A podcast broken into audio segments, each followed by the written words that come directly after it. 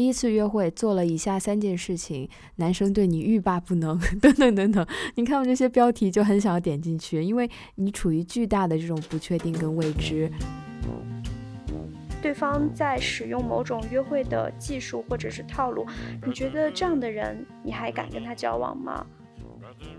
时候，他其实就是有点像玩游戏嘛。有的时候玩游戏你是需要一定技巧的。那么，在这种焦虑和不安全感的驱使之下，我觉得很多人就有一点需要抓住某种东西，他需要别人给他指导，不然会乱了方寸。所以，我觉得对现代人来说，不管是诱惑还是其他关系以外的选择，去排解寂寞的选择，以及关系的这种你需要投入的成本等等，你其实考虑下来，我觉得现在对现代人来说。可能短期的约会真的比进入长期的关系是更容易的，但真的到了现在，你会发现，唉，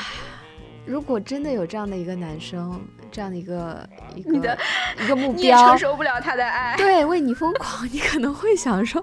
这人有病吧，或者是这人这人是不是有点太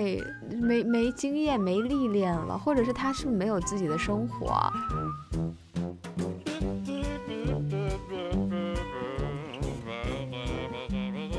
？Hello，大家好，欢迎收听新一期的《悲观生活指南》，我是 Michelle。大家好，我是维。这一期节目上线的时候，应该是七夕节刚刚过去，那我们就想借着这个节日，也来聊一聊约会当中的套路与真情。你觉得约会当中哪个阶段最需要套路，哪个阶段最需要真情？我觉得套路肯定是一开始的时候是最需要的嘛，因为这个阶段双方其实大家都在猜。当你不知道对方真实的意图、真实的情感对你的感觉等等等等的时候，它其实就是有点像玩游戏嘛。有的时候玩游戏你是需要一定技巧的，因为很多信息是不明了的，你不知道该怎么办。你投入多了自己吃好像吃亏了，你投入少了呢，你又好像。很难得到你想要的那个结果，所以确实可能需要一种平衡和技巧。这个时候，我觉得是大家最困惑，有的时候也会最容易去寻找一些所谓的约会秘籍的这样的一个阶段。对你说的对，就是在约会初期，其实你不了解对方，对方也不了解你，我们对对方没有把握，对自己也没有把握，我们不知道该说什么话，该做什么事情，嗯，要主动到什么程度。要嗯酷到什么程度，才能让对方始终保持对我们的兴趣呀、激情啊？所以在这个过程当中，我觉得是充满了特别多的不自信和不安全感的。那么在这种焦虑和不安全感的驱使之下，我觉得很多人就有一点需要抓住某种东西，他需要别人给他指导，不然会乱了方寸。对，我觉得。不只是约会的初期，任何事情，比如说分手的时候，我之前在节目里也有分享嘛。其实你分手啊，甚至是你人生跌入到某一个呃低谷，你失你失败了，或者你非常迷茫，你想要做某种选择，你不知道怎么选，等等等等，这个时候是你。最想要获得一个非常明确的答案，有人告诉你该怎么做。哦，我分手了，那我现在到底要怎么做，我才能挽回？如果你当时处在这种想挽回失去的这种状态的时候，那我需要做选择，我不知道怎么选。我希望有个人告诉我怎么选。这个时候，你特别容易去看这种非常简单明了给你答案的这些内容，你就是所谓的套路。就你发了这条短信，对方就会被你吸引。第一次约会做了以下三件事情，男生对你欲罢不能，等等等等。你看我这些标题就很想要点进去，因为你处于巨大的这种不确定跟未知，这是非常恐惧的一种非常焦虑的状态。对，其实你刚提到了一个比较典型的一个问题，对于约会套路或者是约会技巧，我们常常看到这些内容都会以性别为区分。就比如说，男生你在约会初期，你应该做呃 A B C D 这几种事情；作为女生，你应该做什么？好像这些东西都是有特别大的那种性别色彩。这个也跟我们这个社会当中对于性别的你说刻板印象也好，或者说一种特别固定的性别分工也好，反正我觉得都有一些关系。比如说比较传统的，大家认为可能女孩在一个关系初期可能是需要。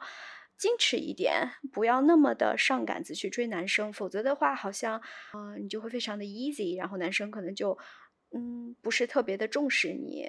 然后男生呢，可能你在约会初期一定要主动，然后一定要买单，然后要送礼物，包括像包括像那个所谓的 PUA，最开始可能就是从所谓的搭讪技术。其实就是通过各种的套路和手段掩盖自己真实的一面，然后你可以说是骗术也好，也可以说是一种洗脑术也好，嗯，让这个女孩对你上钩，这样子，在这个所谓的约会技巧或者是约会套路，嗯，在这个过程中有多少真实的成分，或者说你你你通过这些套路，你能你能了解一个人多少？嗯，如果。对方在使用某种约会的技术或者是套路，你觉得这样的人你还敢跟他交往吗？或者包括你自己，如果你用这些技术技能去跟对方交往，你觉得这对对方了解一个真实的你是一种阻碍还是一种帮助？首先，关于性别的这种。就是约会技巧是基于性别的，就或者说约会文化当中有非常多的性别角色，我觉得这一点大家可能都感受都非常的明显，各种各样的甚至俗语，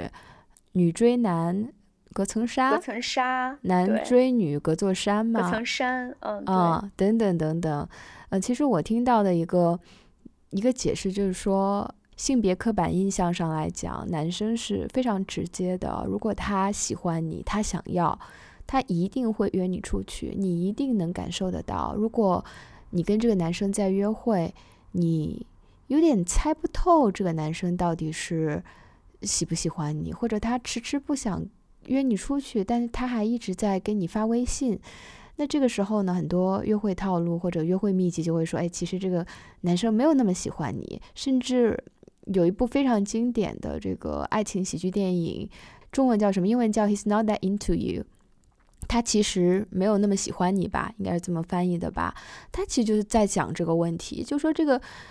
嗯，那个女主一直在等一个男生的电话，他就给这个男生找了很多的理由。哦，他可能是工作太忙了，或者是他是不是有什么急事，所以他才没有。给我打电话，明明在约会的时候，他表现对我很感兴趣，为什么他一直都不联系我？然后这个时候就有一个男生，一个算是情场老手吧，一个男生就跟他说：“He's not that into you，你不要再给他找借口了。如果他不联系你，如果男性不联系你，一定意味着他不喜欢你。而反观女性呢，我们确实一直被告知，你需要等男男生来追，你需要给他各种暗示，给他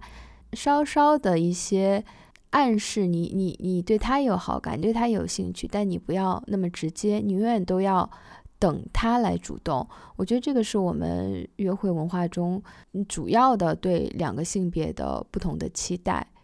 那你说，一个女生如果真的比较主动的话，真的会把男生吓跑吗？或者说，真的会让男生觉得这个女生就是我？呼之则来，挥之则去，唾手可得。所以我没有一种所谓的嗯挑战，没有一种征服欲，没有激起男生的征服欲。你觉得这个说法你认同吗？如果你是在约会初期，你会受这样的言论影响吗？会让你本来很喜欢他，你很想主动接近他，表达你对他的兴趣，然后因为这样的言论，或者是因为这样的观念，导致你可能真的会去退缩。或者说，去把自己的那种情感、那种表达的欲望去收回去。其实我最近真的一直在考虑这个问题。我观察自己以前约会或者亲密关系当中的一些反应，我觉得自己确实就是非常符合这种约会文化对女性的定义。我几乎不太会主动去发起一段对话，很少很少很少。我就会一直等这个男生来联系我，即使我喜欢这个男生，我也要等他来联系我，我可能会回应的非常积极，但我永远都不会发起一段对话。我也几乎很少直接主动的去约一个男生哦，下周末我们要不要一起去做什么？很少很少。嗯，我我更多的就是在等，然后男生发起了一些邀约，那我如果喜欢他，我可能非常积极的回应；如果不喜欢他，可能就呃爱答不理理吧，就是回复的时间长一点。我最近的反思就是，真的女生不一定你一定要被动。嗯，我们可能从一般的这种大众文化的心理学来讲，我们大家都明白，如果这个对方表现的非常的神秘，非常的有距离，你不知道他怎么想的，你确实。一开始如果对这个人有好感，这个人又是这样表现的，你你确实有更大的欲望跟动力去继续发掘、继续了解这个人，甚至想跟这个人走得更近，去把他的这层面纱揭下来，希望他把更真实的他展现给你。但是我觉得这是两个性别都有的，我觉得女生也有，男生也有。如果双方全部都是保持这个状态。我也不往前一步，他也不往前一步，我必须要等对方先给我一个信号，我再往前迈一步。那你们的关系还怎么继续下去呢？有的时候可能真的需要任何一方，不管是男性和女性，都主动一点。你你其实是可以又主动又保持自尊的，不一定是主动的那个人就好像输了。我觉得有的时候主动的那个人，你才是掌掌控了主动权的人，因为。我觉得我们都知道，等的滋味并不好受。有的时候，你需要先把问题抛出去，对方拒绝了，你也可以很有自尊的接受他。我觉得这个是对男生和女生来讲都是适用的，并不是只有一个性别才可以这样做。我现在在网上也看到了很多男生说，如果一个女生直接来约我，会觉得这个女生非常自有自信，非常有魅力。如果我喜欢她的话，我一定。我一定不会觉得他因此丧失了他的吸引力，甚至如果我最开始没有对这个女生有这么大的、这么好的感觉，但是他这样一个自信的表现，其实是让我觉得对他的好感是变得更多的。所以我现在重新审视这个问题，我觉得有的时候可能真的不一定，这个男生一定不喜欢这样的女生，女生一定不喜欢那样的男生。对，我觉得就像你刚刚讲的，如果一个女生主动去约一个男生，嗯，咱先不说这个男生一定会觉得这个女生就很有魅力，可能会喜欢她。我觉得起码会让这个男生可能以前没有注意到这个女生，但他因为这个女生的主动邀约，可能从此以后对这个女生就多一些注意和多一些观察，可能某一些情愫就因此而产生。对吧？所以我觉得其实女生主动也是给自己创造一些机会嘛。然后另外你刚提到的那个电影，包括大家一直在讲的，就是说如果我们一般就会认为，如果男生不主动约你，他在两个人的互动过程中表现的没有那么的积极，他一定是没有那么喜欢你，所以早点放弃吧。就是女孩子要看清，然后一定不要跟那个。呃，好像对你兴趣没有那么大的男生继续耗费你的时间，但我觉得啊，就是可能他在某一个层面上是有一定道理的。嗯，我们一般不太会对那些我们没有多大兴趣的人投入过多的精力和时间嘛。但是呢，我觉得随着现在大家生活压力越来越大，我们面临的工作呀、人际交往啊，包括。太多的事情可能层出不穷，甚至很多问题是以前我没有遇到过的。就像疫情期间，很多人其实心理的健康其实受到了很大的挑战。那么，在这样的一个时代，我觉得压力很大的一个时代，很多人的那种浪漫的情感或者是浪漫的关系，对于这方面的需求，它很可能是在一段时间内，它是相对来讲是排后的，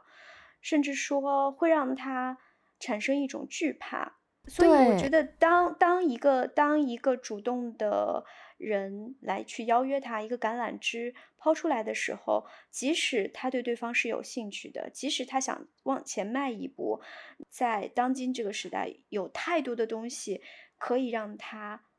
去退缩。这个退缩，我觉得在很多情况下是合理的，而且你要考虑到。每一个人他可能面临的处境是不一样的，所以他的退缩，他的不主动，可能并不一定直接我们就可以给他下一个结论，导出一个呃结论，就是这个人他就是不喜欢对方，他没有那么大的兴趣，所以你不要而再继续且了。对对是这样的，而且问题在于，如果我们刚刚讲的例子里，这个表现的好像没有非常主动的，不管是男性还是女性吧，或者是任何性别这样的一个你的潜在约会对象，有的时候我们也要想一想，你们之间的互动究竟有多深？你们是认识了很多很多年的朋友，然后你忽然觉得跟对方产生了这种罗曼蒂克的火花，还是说你们在约会软件上刚刚的认识，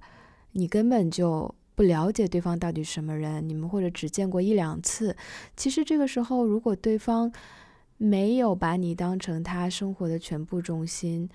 他没有把你当成他的 priority，真的是情有可原的。你们可能还需要更多的时间去相处，你你双方都要给对方机会，去让对方真的发掘你身上的魅力点，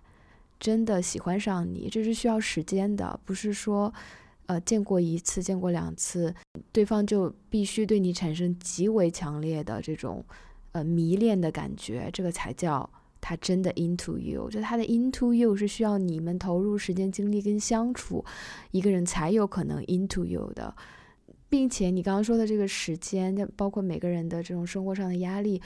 我的一个特别强烈的感受就是，如果你当你的年纪增长啊，我我个人觉得这可能是跟年纪增长有关，你去约会跟你在学生时代那种感受是完全不一样的。你每一天一个要全职工作的人，你生活中起码有八到十几个小时都是在工作，或者在工作的路上，或者下班还没有缓过来，等等等等。你其实一天当中，你自己真的支配的时间，在刨去你需要运动、需要做饭、需要吃饭、需要处理生活中杂事的时间，是非常非常非常少的。当然。现在也有很多其他的方式可以解决，比如说孤独的问题。你可以看电影啊，你可以发字幕呀、发弹幕啊，跟其他人一起看电影啊。你可以网友啊，你可以打游戏啊，等等等。大家排解寂寞的方式太多了。有的时候确实，像你说的，约会可能不是这个人当时生活当中最重要的一件事情，所以他可能确实没有投入那么多。但这件事情他没有表现的那么热情的回应你，真的不一定代表。他不喜欢你，可能是他还没有机会喜欢上你，可能是约会不是他生活的中心，也有可能是其他各种各样的原因。所以，有的时候我们确实要提醒自己，这个事情不一定是关乎你，你跟这个人的互动，有的时候真的是很多很多复杂的因素。对，这个我们刚才讲的，其实。嗯，就是在鼓励大家不要因为可能对方一次两次给到我们相对来讲不是那么积极的信号，于是我们就轻而易举的打退堂鼓，然后嗯不给自己和对方留一些机会。所以其实可能还是需要再多一点尝试，再多一点勇敢的尝试。如果两个人其实都有双向奔赴的那个意愿。就是还是希望能够跟对方能开展一段关系的话，那么在就是这个约会开始以后，很多人其实不知道该怎么更好去推进。就比如说两个人在约会过程当中，那么发信息该怎么发？是需要特别特别花言巧语的，呃，使劲的夸对方啊，然后让对方觉得很开心，还是说？嗯，其实有时候表达需要含蓄一些，需要内敛一些，甚至可能故意的去保持某种神秘感。在这两种嗯不同的约会模式向下，你觉得哪一种是你更倾向的？我觉得这个真的是要沟通，对我觉得这个是要沟通的。每个人都是不一样的。我们之前讲。这种流行心理学里面的这种爱的五种语言，每个人可能对怎么表达对一个人的喜爱、对一个人的兴趣和关心，跟怎么接收到对方给的关心，其实都是非常不一样的。有的人就喜欢这种言语上的肯定，我希望有人天天夸我美，天天说他有多想我、多爱我。我才会觉得哦，这个人真的是很喜欢我。但有另一些人，像你说的，可能就是表达比较含蓄。他喜欢别人为他做事情，或者他喜欢为你做一些事情，他不喜欢用这些语言来讲。这个是你需要在跟你现约会的对象或者你的伴侣，你去沟通，去问他，甚至他自己不知道，你可能去观察，去不断的试探，肯定是没有哪一种是我们任何人一个人更推崇的。你你现在跟这个前男友是这样的一种沟通方式，可能跟你下一个男朋友又是不一样的了。但是沟通可能他又非常需要你去敢于去脆弱的一件事情，有的时候。你用你的方式去向对方表达了某种爱意或者喜欢与关心，对方没有接收到，嗯，我觉得我们可能很多人的第一反应就是我就变得十分的 defensive，呃，有点生气，有点带情绪了啊，我我都这么向你表达了，你为什么没有感受到呢？或者你为什么没有用我期待的方式去回应我呢？哎，你是不是不喜欢我了？那我是不是这个时候也要退一步？我也不要这么热情的回复你，我也不要关心你，等等等等。我觉得有的时候确实是。大家不敢沟通，害怕沟通，呃，遭到了一些自己预料之外的一些回复的时候，就很容易往后退。往后退一步之后，这个有的时候气氛跟感觉就会 变了。你说你要敢于去脆弱，甚至说敢于去把自己暴露在这种有可能失望、有可能对方并不以自己期待的方式去回应的这种啊境地当中吧。我觉得这有时候取决于，可能你想从这段关系里面，或者你理想的关系里面，你想得到的是什么？可能有的人，他从爱对方，就表达爱的过程中，他是得到了很大的满足的，他觉得自我的价值可能通过他爱别人是得到了很大的满足，或者是实现吧。但更多的人，他其实是通过，呃，给到对方信号，然后同时引导对方来爱自己。他的最终的目的，他表达爱的最终目的是希望对方表达爱给到自己。那如果说他一旦表达了，释放了某种信号，对方没有以自己期待的方式回应过来的话，那么他可能就会很失望、很难受。所以我觉得，嗯，你可以说自信的人。或者是更加主动的人，可能更愿意以第一种方式获得关系当中的满足感和自我价值实现。呃，那可能相对来讲，没有那么自信，或者是不愿意暴露自己脆弱性的人，可能是相对来讲更倾向于第二种。我不太清楚，我我只是在猜测，你觉得呢？我觉得没有人是不求回报的，说实话，就是特别是在这种罗曼蒂克的。对，就是相对来讲，我只是说程度上的我觉得差别。我可能看的这个角度是说，有些人他可能他敢于表达，他敢于先讲爱，敢于去脆弱，他其实是更多的是不怕拒绝，或者是他知道拒绝是他去。脆弱的去表达某种情感可能产生的一种结果，但是他愿意接受这个结果，也是希望得到对方的回馈的。他表达爱，他希望对方以不管是任何一种方式吧，也去爱他，对吧？或者也也去关心他，他也是希望得到爱的。没有人是我。想想投入百分之九十，对方给我百分之十，我就愿意了。那可能也是一种非常不平衡、很难维系的一种状态。我觉得脆弱跟这种愿意接受拒绝是相联系的。你，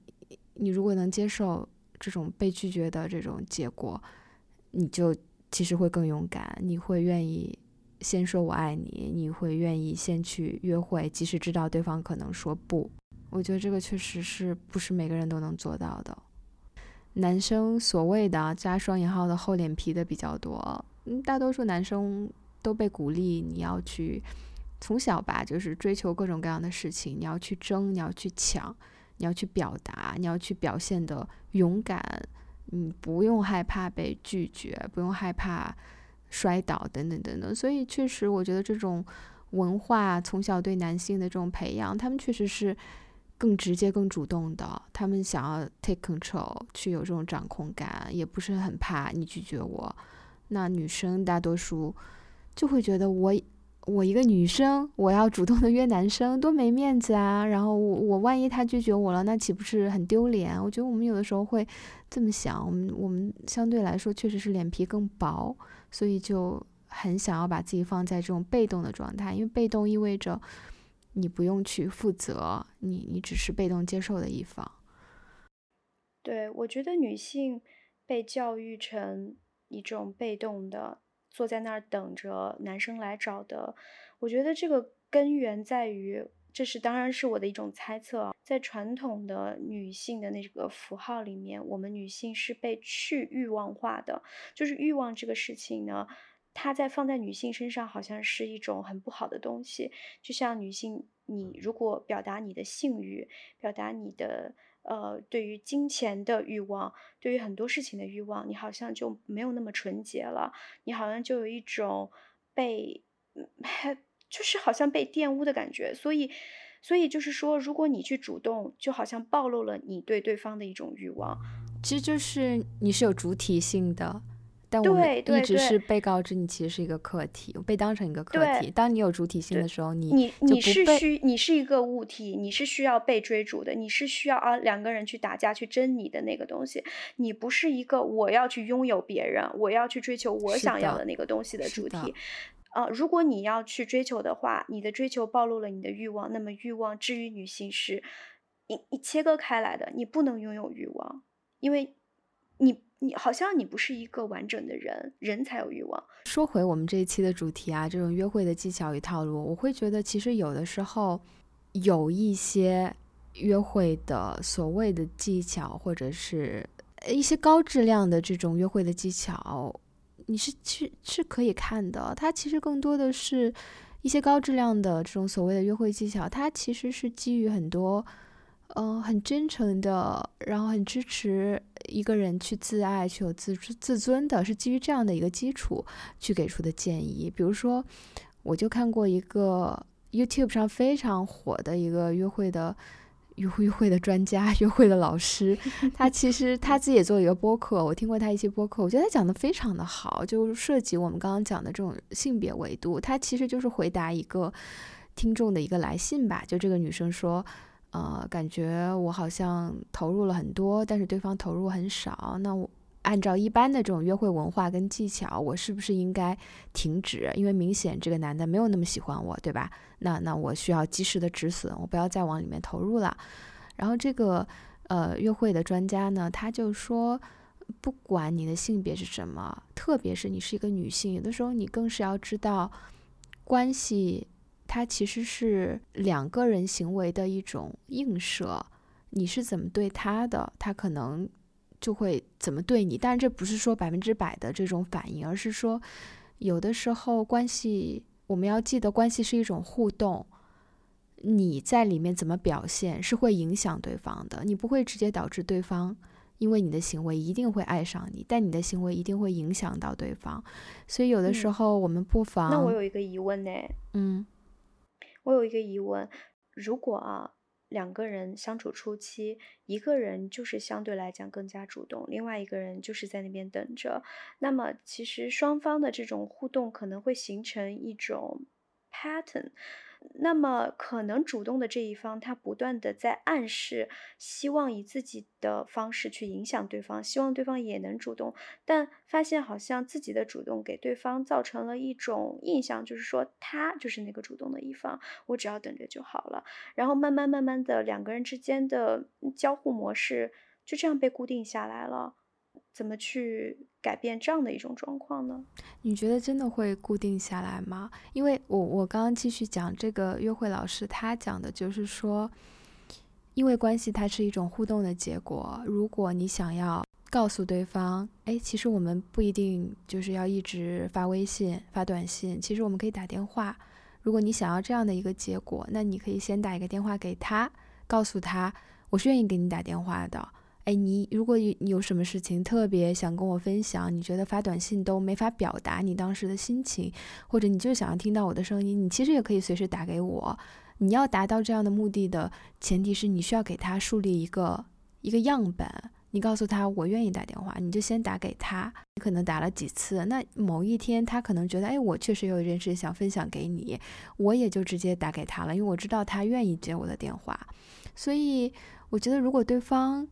对你也是有兴趣的，或者跟你的这个互动是真的让他觉得特别的愉悦，我觉得这个方法真的是有可能有效的，不一定是说对方一直鼓动，对方就一直被动，有的时候对方受你的影响，他也会觉得哎，其实跟你聊天很快乐，我也知道他想跟我聊天，那我不妨也主动的去联系他，分享一下我的生活。我觉得这个都是会相互影响的，不一定会完全形成某一种模式。我觉得形成那种永远一方主动、永远一方被动的模式，可能真的就是。我猜啊，就是一方主动的那方可能真的喜欢被动的那方多，而被动那方可能真的没有那么有兴趣，所以才会一直那么被动。嗯，我觉得其实这个问题说回来，就如果你抱着自己可以去以自己的行为影响到对方，引导对方，引导这段关系往一个自己希望那个方向去发展，我觉得还是需要你是内心还是比较强大的。嗯，呃，你是。相对来讲更加自信，甚至你知道，如果你那样做了，有可能换回一个呃负面的结果。同时，你知道自己可以接受那样的结果。就比如说拿打电话这件事情来举例吧，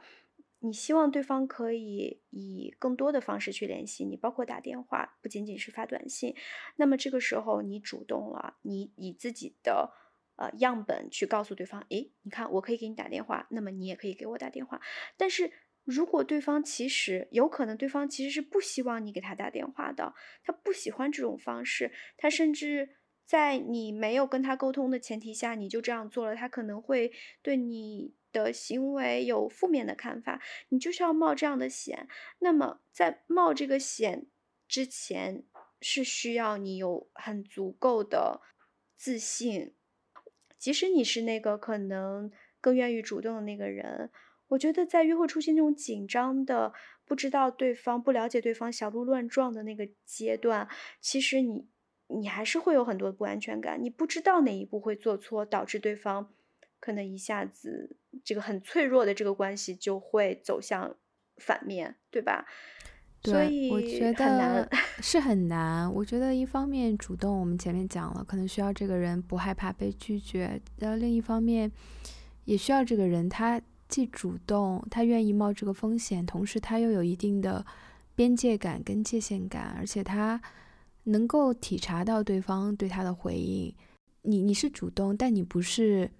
强硬，对吧？你你其实是主动的，是一次试探，你要去敏锐的捕捉到对方对你这种试探的一些反应，然后你再做出一定的调整。对方拒绝了你，那你可能愿意再试第二次、第三次。就不说打电话这个事情，或者就就说你主动联系这个人，对方可能回应稍微冷淡一点，那你可能愿意再去试第二次、第三次。但如果对方持续性的对你冷淡或者表示不感兴趣，那这个时候你也有这个自尊，你可以终止跟他的这种呃互动，对吧？你也不是说忽然就恼羞成怒了。就觉得哎，你怎么不不回复我？其实这种界限感跟内心的强大，我觉得是同时需要存在的。你才是一个能在这个约会过程中又能自己掌控一些事情，然后又能尊重对方的这样的一种状况。嗯，对我我有一个问题啊，就是你觉得在约会当中更加主动，更加。嗯，怎么讲呢？不害怕去表达自己的某种需求，呃，甚至说可能更愿意去用言语表达，直接的表达爱，和比较含蓄、比较迂回，是不是中西方的一个很很很明显的一个差别？就是你自己的体会是什么样的？或者说，你觉得中国 有很强烈的那种很明显的约会文化吗？我觉得对，这个就是我想聊的。我觉得没有，我觉得西方其实约会文化，你你说到底是因人而异的，但是大多数人都是非常有共识的。比如说，第一次约会之后，那可能这个时候需要有一条短信来跟对方讲，我今天到底过得开不开心。然后我下一次愿不愿意见你了？一般是，一般情况下是你对这个人还有兴趣的话，会一定发这样的一条短信，然后大家开始敲定下一次约会。那如果第一次约会你没有兴趣，那可能从此就不联系了。呃，就或者也有人会非常有礼貌，他可能就会发一个说：“那我觉得今天见面很开心，很感谢你出来，但是我可能没有找到那种 connection。那我们之后。”他就会他会嗯直接说我没有找到 connection。我的经验是，大多数人如果第一次约会呃就没有看对眼，可能大家就相互不联不联系了。而看对眼的一方，他一定会发这样的一个 follow up 的短信。大概在什么时间内？当天吗？网传是，呃网，传网传别网传，你就 你就现身说法。现身说法的话，我遇到的大多数情况都是立刻，就是约完会立刻，或者有的那谁主动呢？谁先发呢？不，我的情况全部都是男生发，我几乎自己没有发过这样的信息。那也有男生会直接在约会的结束的时候，他会直接面对对面面。我觉得这个时候就会有风险，因为如果你面对面问这个人，下次我们还可以见面吗？那对方很有可能很尴尬，因为他可能根本就不想见你。所哎，以，但是我觉得西方的，就是至少英语环境下，他可能当时会说，就是 I love to，但是其实他心里可能呃，不，不我我遇到过这种情况，我就会直接说，嗯，maybe not。然后我、啊，真的假的？我真的说过一次，我就因为我我觉得实在是太，本就约会过程中，我我坚持跟这个人约会完，我觉得我已经牺牲很大了，因为我对这个人第一眼见到就是完全不感兴趣，然后整个过程我觉得我已经非常努力的 being nice 了，然后终于要结束，他还问我。下一次要不要继续出来？我就说 maybe not，我就说嗯可能不会了。但是我后面会说一些好话，我可能会说，哎，但是我们可以做作为朋友 hang out 啊，maybe 之类的，你就把这个话再说的稍微让对方没有那么难受，但对方完全可以 get。你既然已经说 maybe not as a date 了，那我们其实基本也不太可能作为朋友出来，大多数情况啊，所以大家都可以 get 到。我觉得这个是大家都有预期的，他可能被拒绝，可能同意等等等等，就这个文化是非常成熟的，我觉得。那你觉得大概多久收不到对方的短信，就觉得哦，这个 date 就 黄了，就是这个 date 就失败了，没有下文了。我个人的经验是，如果他没有在当天直接约你下一次，可能就不行了。就是有的人他可能约会的时候会，你知道西方约会文化里很多人都很喜欢英语叫 flirty 嘛，或 flirtatious，他非常的会给你调情，表现的对你很感兴趣，但他如果当天晚上没有立刻给你 follow up 说我们我我非常期待下次再见到你，或者起码第二天，比如第一天比较晚了，第二天没有这么跟你讲，我觉得基本上就是意味着他可能并没有那么大的兴趣，嗯，除非你有兴趣，你当然可以主动，啊，对吧？嗯，但是我的经验是这样。我有过一次经历，就是呃，有一次约会是过的是双方算是非常的愉快吧。然后约会结束的时候，这个男生有直接跟我表达他想要下次再见到我。然后，但是我回去之后，大概可能有三四天，我们虽然一直都有发信息，但是他一直都没有去跟我去确定下一次，直接去约我进行下第二次约会。所以这个时候我有主动的去跟他相当于 follow up，就问他说：“那我们我也愿意见到你，我们什么时候见面他在跟你第一次约会的时候，当面跟你讲说：“哎，我很想跟你再见一面。”之后就是分开以后，当天没有给你以文字的形式去表达这个意思，对吧？？”就是没有立刻确定一个对文字没有表达，也没有确定一个具体的时间，只是说我想要再见到你。对，那个我想要再见到你是当面第一嗯次约会的时候当面那样讲的。对的，然后当天，如果以我们刚才最开始讲的那个西方约会文化的那个套路来讲，当天一般应该会有一个 follow up 的短信，再去 summarize 一下，再去讲讲哦说、啊，我们下次见面。定就是一般口头跟短信可能是择一，或者是也有人会发两个。啊，对，我我想说的就是，其实我自己，当然我我也不太懂西方的约会文化啦，就是我觉得其实人在当面的时候，那个 vibe 真的是有时候会不太一样，就是，嗯、两个人面对面，眼神交流，然后可能他在当下会有一个很很情绪化的，或者是很 spontaneous 的一种邀约，或者是甚至不是一个，甚至不是一个明确的邀约，只是一种当时情绪的一种表达。呃，你你说这种情绪可以是两个人之间的火花，也可能是一种约会文化给他营造出来的。他觉得在当下，他作为一个男生，作为一个更主动的一方，他可能需要说这样的话，让这个 date 变得。呃，比较没那么干，或者是怎么样，或者他单纯就想让你开心，但是呢，这个见面完了以后，分开以后，那么回到了他自己独处的他自己的时间空间的时候，那么他不再去安排下一次见面，是不是就意味着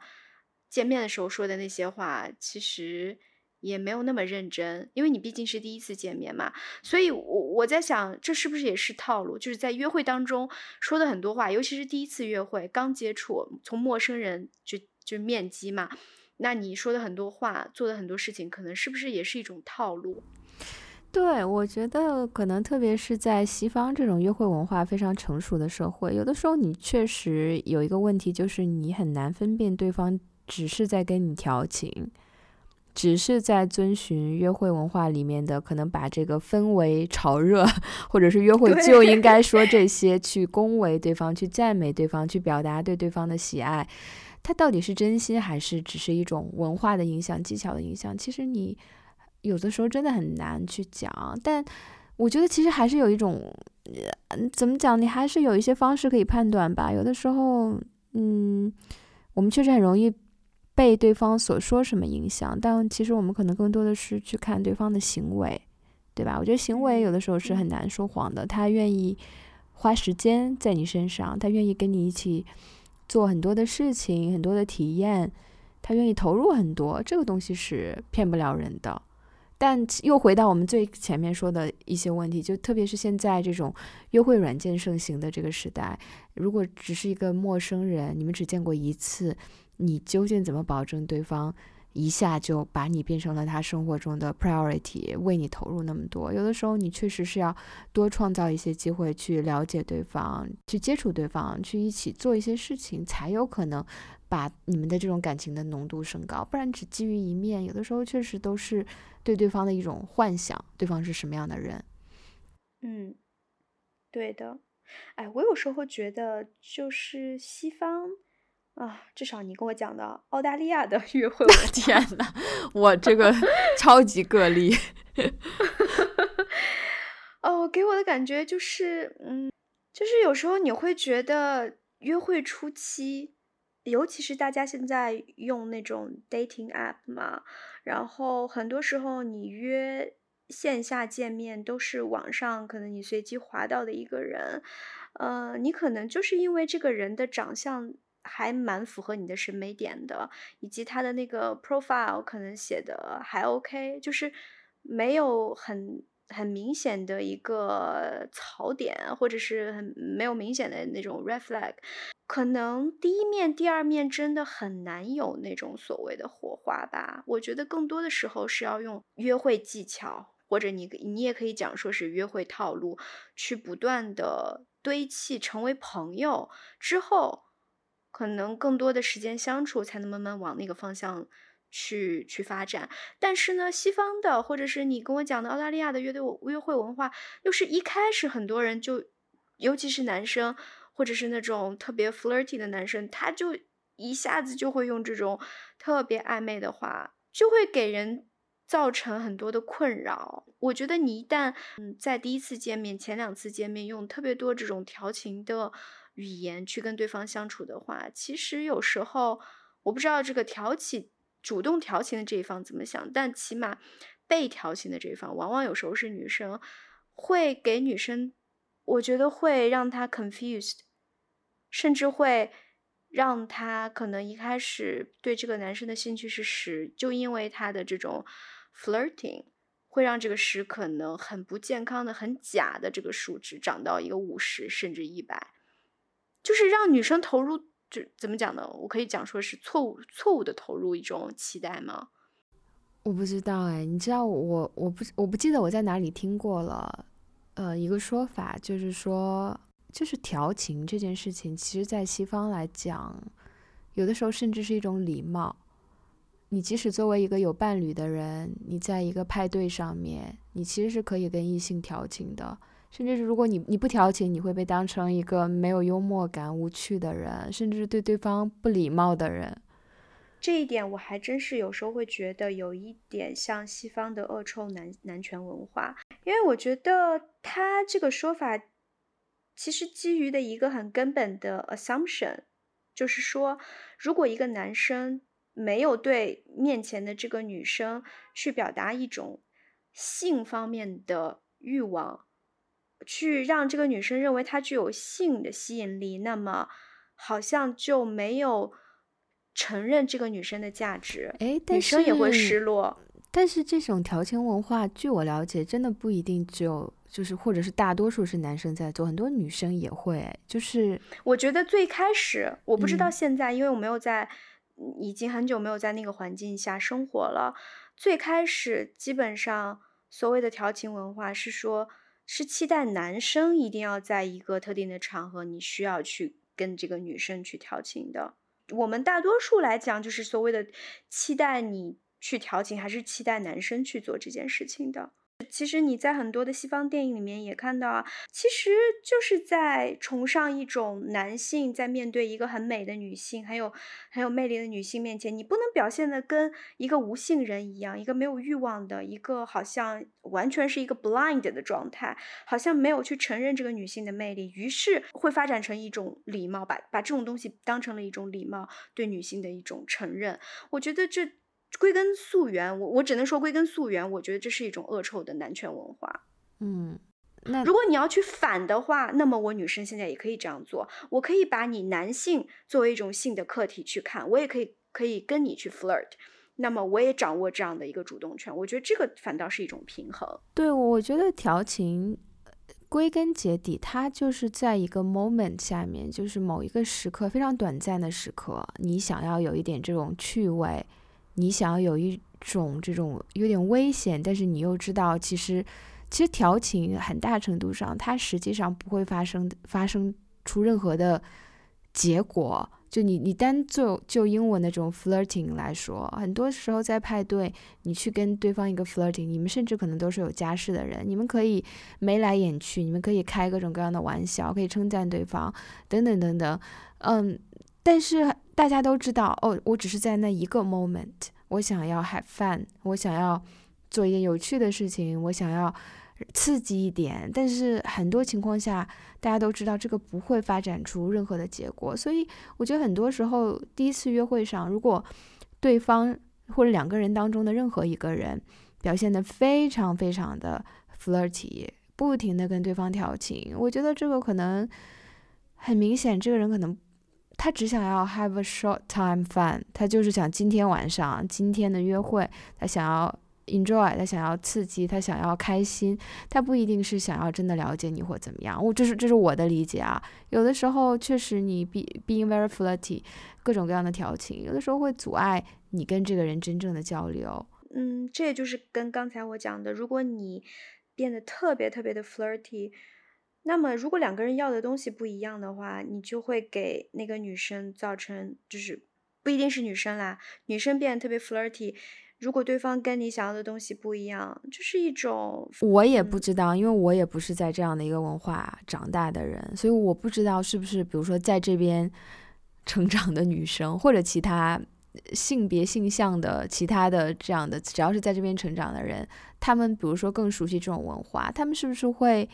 能识别出这种 being flirty 和真正的对我感兴趣的中间的这种非常细微微妙的差别，是不是因为我不是在这样的一个文化当中成长的，所以可能我有时候会接受到一些错误的信号？这个这个我就真的不知道了。嗯，我觉得有时候就像我们刚才讲的，可能西方约会文化是非常成熟的，大家也习以为常，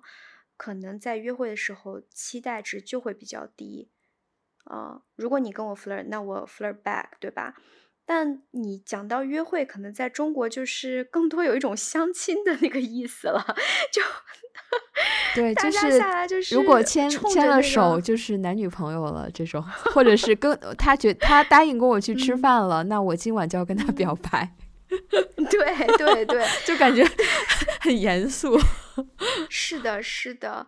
而且大家对于感情这个东西呢。呃，要么零，要么一百。你今天喜欢我了，那你就得全身心的投入到一段关系当中。对的，然后你一定要爱我爱到天荒地老，然后对吧？你不能对我好像只是浅浅的喜欢，否则你就是渣男渣女。你不能再同时去约会其他人了。所以其实中国严格来讲，你可以说他根本就没有约会这个阶段，他其实更多的就是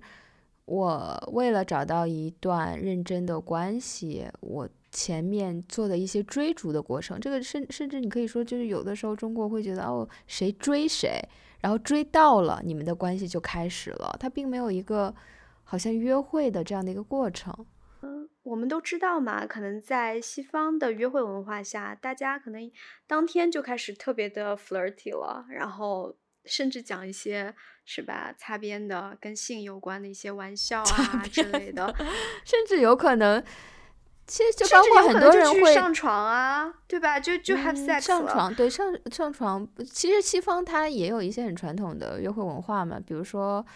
如果你看过《欲望都市》或者是一些很传统的美剧，它其实都会讲，比如说第一次约会不能接吻，第二次什么拥抱，什么积累，就是他们其实是有一定的传统的。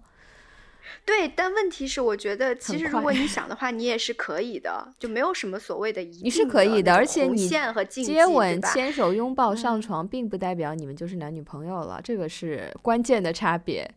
对，而且这个顺序是完全可以被打打乱的，而且这个顺序并不意味着你一定是上了床了才意味着你们有多亲密，反而是有时候可能你已经 have sex 了，你已经。哦，就是跟对方 flirt 都都天花乱坠了，但其实你们可能有可能还是不了解对方，双方彼此可能还只是把对方当成一个身体上非常熟悉的一个陌生人，你们的关系还是没有建立。但是在我们这里就是，当然现在可能不一样了，以前我们有一个特别。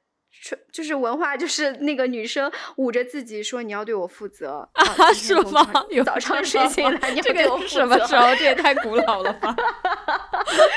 就你牵了我的手，你就要对我负责了，是吧？这个牵手可能并不一定，但是上床一定要对我负责。就是这个东西可能确实是古早的，但是这个东西确实是对我。听友问说你是哪年出生的？感觉上个世纪的 不同的 generation。Anyway，我我还是觉得，虽然现在，嗯，我们的文化可能相对来讲还是呃变得越来越包容，或者是更往那个方向发展吧，但依然还是跟西方这个程度是有一些区别的。我们还是相对来讲更把性这件事情还是更谨慎。对，我觉得正是因为我们的传统是。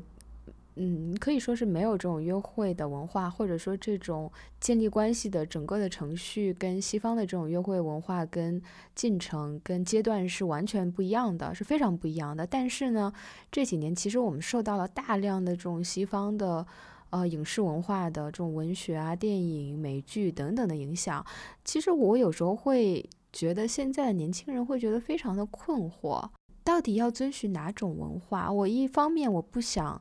我好像已经接受了、接触了这种西方的约会文化，但是我的我接触到的其他的人，我的约会的对象，他们到底是一个什么样的期待，我还是不知道。那我成长的环境呢？我周围的一些文化又告诉我，好像你肢体接触了，不跟对方进入一个关系，好像又是一件道德上错误的事情，等等等等。就这些东西，我觉得会，我我猜啊，就是会让年轻的一代有时候也会非常的困惑。我们可能也在摸索一个非常适合我们中国文化的，或者中国年轻人的一种新的约会的文化。我觉得它可能正在形成，但是现在来讲，可能还是嗯相对来说非常的混沌的一个状态。那咱也不知道啊，你知道吗？咱咱也不知道，咱也不敢问。我觉得可以不懂就问嘛，对吧？那我们听友如果。是年轻人的话，是新一代的中国年轻人正在约会的，可以跟我们讲一讲，对吧？我们也学习一下，给老阿姨讲一下。不是，我觉得西方的那个 dating app 上面，就是你会看到，大部分人都会把自己想要什么去写出来，就是我想要长期的、认真的。关系，还是说我就想要很开放式的、很轻松的、可能很短暂的那种啊，对吧？所以，但是呢，其实你即使写上去，也并不一定就说这个东西就是绝对的。我我开展一段长期的关系，那也得是从一种很很 open 的那种约会文化、约会约会的这个阶段过来，对吧？对，啊，我觉得 anyway 就是对现代人来说，你进入一段这种所谓的 serious 严肃的关系，真的是不容易的。我们现在选择都这么多，dating app 上这么这么多的各种各样的选择，成千上万的选择，你可以选择一段短期的，那它一定比长期对你来说你投入是更少的。所以我觉得对现代人来说，不管是诱惑还是其他关系以外的选择，去排解寂寞的选择，以及关系的这种你需要投入的成本等等，你其实考虑下来，我觉得现在对现代人来说。可能短期的约会真的比进入长期的关系是更容易的，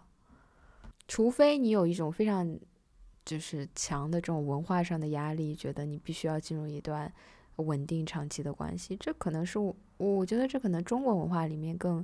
容易这样，包括婚姻等等，大家都有一种压力，很多人啊，所以他有时候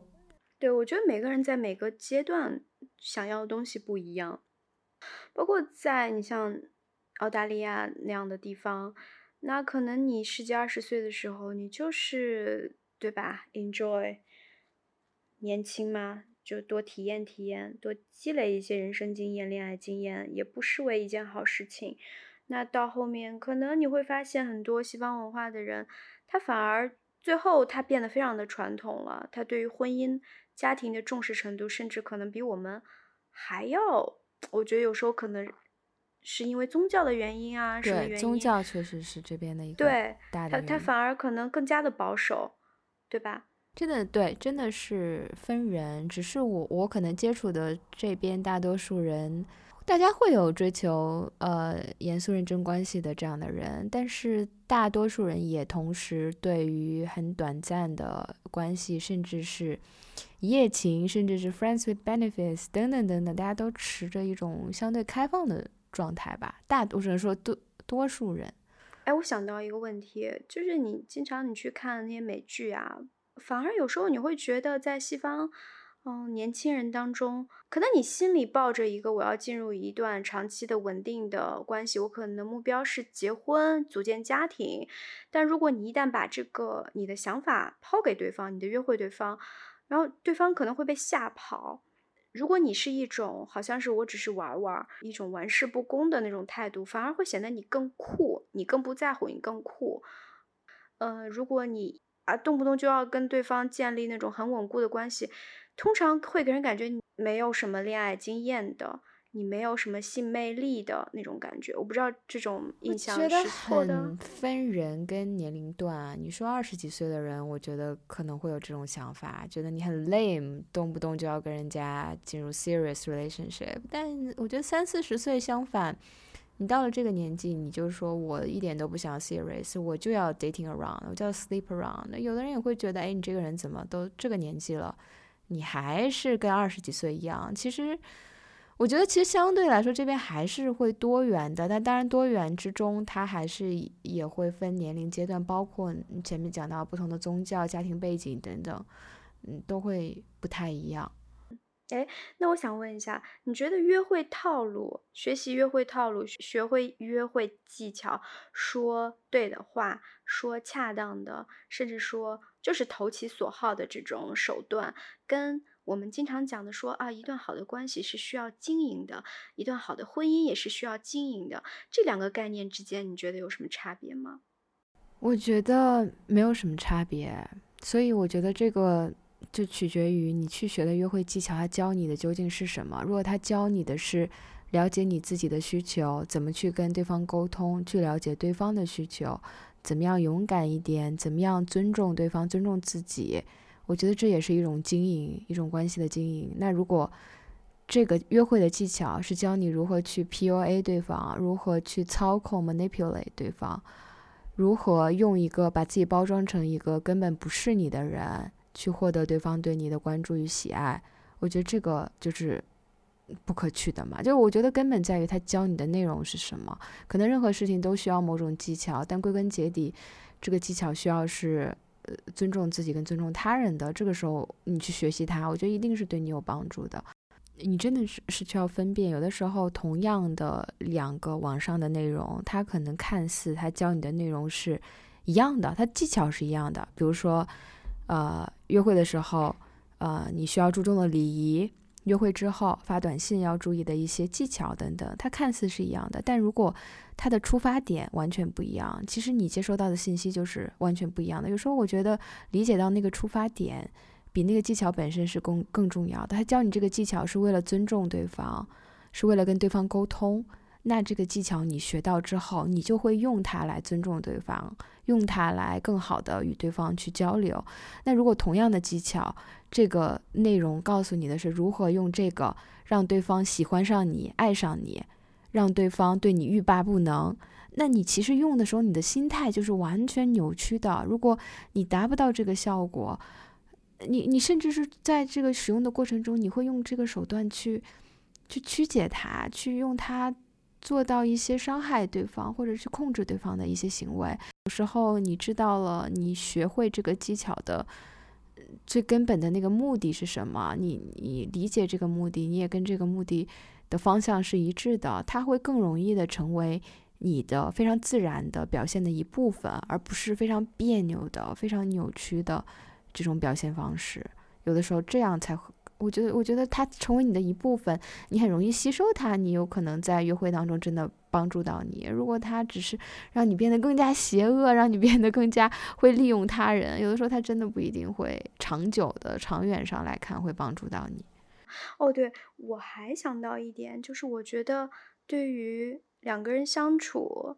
我觉得我在二十多岁的时候跟现在的心态就很不一样。就我以前觉得二十多岁的时候，我就想要，当然我可能不是在用某种技巧，呃或者套路在达到我的目的，但是我觉得我的目的就是想要让对方为我疯狂。我对于爱的理解是非常狭隘的，就是一味的要对方为我付出才证明他爱我。活到今天，我再看。去反思自己爱一个人到底是什么感觉。如果我真的爱对方，那么希望对方爱我，我觉得舒服，我觉得健康的关系、健康的爱的方式应该是什么样的？我发现我跟二十多岁的想法可能现在真的不一样。我更希望的是一种平等的、对等的、相互尊重的，甚至是甚至说是一种平和的关系。我不希望那种天天的特别有 drama，然后。互相折磨的，看似轰轰烈烈的，但其实特别多内耗的那种东西，我觉得就很可能，嗯、对，很可能以前的自己，二十多岁自己，对对恋爱有一种不切实际的幻想，可能会觉得那种平淡的两个人可能互相尊重那种关系，好像对对方没有那么多依赖的关系，就不是那么爱，好像你爱你爱就一定要那种哭天喊地的那种状态。但今天好像觉得不是这样的，这个真的跟有的时候跟年纪、跟你的阅历都有关系。我我我觉得我很能体会你说的，我也有类似的经历吧。就是年轻的时候，甚至其实现在我也在慢慢的去调整自己从年轻的时候带来的这种观念，就觉得只有一个男生为自己疯狂，那个才是真爱。只有他做出了。对我付出了所有，付出了好多，说出了惊天动地的，说出了他为我痴狂、为我一见钟情等等这样的话，才是爱。就好像这个爱必须抓马，必须像那种浪漫的言情的那种电视剧里面、电影里面演的一样才可以。它必须有很强烈的那种浪漫的色彩。但真的到了现在，你会发现，唉。如果真的有这样的一个男生，这样的一个一个一 个目标，你也承受不了他的爱。对，为你疯狂，你可能会想说，这人有病吧？或者说，这人这人是不是有点太没没经验、没历练了？或者是他是不是没有自己的生活？就就就见了我一面，他就这样了，就是你就会这个人好像不太靠谱，不太可靠，有有点对吧？就是你经经过生活洗礼，经过几次感情之后，你怎么可能还保持那样的一个热情？你可能就是现在会特别怕那种情绪、精神状态不太稳定的人，受不了那种。你在影射谁？没有没有，我没有影射任何人。我觉得，因为你看新闻嘛，很多那种动不动就割腕呀，然后还把自己割腕的那个照片、血淋淋照片拍出来，然后拿这个东西去威胁对方的，就觉得好可怕呀。真的，我觉得如果一个人在一定的年纪之后还做出一种那种年轻的时候 young love 的那种疯狂的行为，我真觉得 这人没有反思能力，没有自省能力。就我觉得 young young love 有的时候真的那种疯狂、那种癫狂，可能就是那个年纪你经历过了，或者经历过一次或两次，从此以后你就知道了，那个东西可能真的就是一时的，或者就是不理智的，就是你的某种幻想，一种年轻的那种血气方刚，因为你没有受过伤，你没有经历过这一切，你不知道它的结果是一个悲剧。或者是结果跟你想的不一样，所以你才会那么倾其所有，那么疯狂。你真的经历过几次，你可能意识到，意识到这个结局多多少少都是差不多的，或者这个人，任何一个人都只能陪我们人生的一个部分。你你你你会一定会丧失很多那种那种激情，那种疯狂。主要是跟维来学习一些技巧。我那我我之前约会的时候都是向你问的呀，感觉你特别有技巧。我都是理论知识，理论知识比较扎实，没有实战经验。希望大家约会约的开心，可以吗？我觉得约会确实是一件挺难的事情。开心的事情，我觉得他是，就是你遇到合适的对象，确实是很开心的事情。但是可能难的是之后的这种猜测，以及怎么把这种短暂的愉悦发展成一种长期的关系，或者是不发展成长期的关系，你怎么？你怎么去处理自己的这种期待与实际之间的这种差异？我想说的就是你的一些 fantasy，你的一些想入非非，你的一些不切实际的幻想，就觉得我跟这个人啊看对眼了，觉得很好，我就要跟他后面要如何如何牵手进入婚姻的殿堂，婚姻的殿堂，我的妈！用用我的用我的心理医生的一句话，stop fantasizing。就停止幻想，然后去多看现实，多看他的行动，然后多用一点真心，然后多学一些真诚的、有帮助的技巧，也无伤大雅，也没有任何害处，对吧？然后这个心态，我觉得，哎，大家只能身经百战喽。然后这个东西很靠运气。然后还是那句话，祝大家好运。每期结尾，祝大家好运，越挫越勇。我们帮不了你们，只能祝大家有好运。好，晚安。晚安了吗？拜拜。嗯。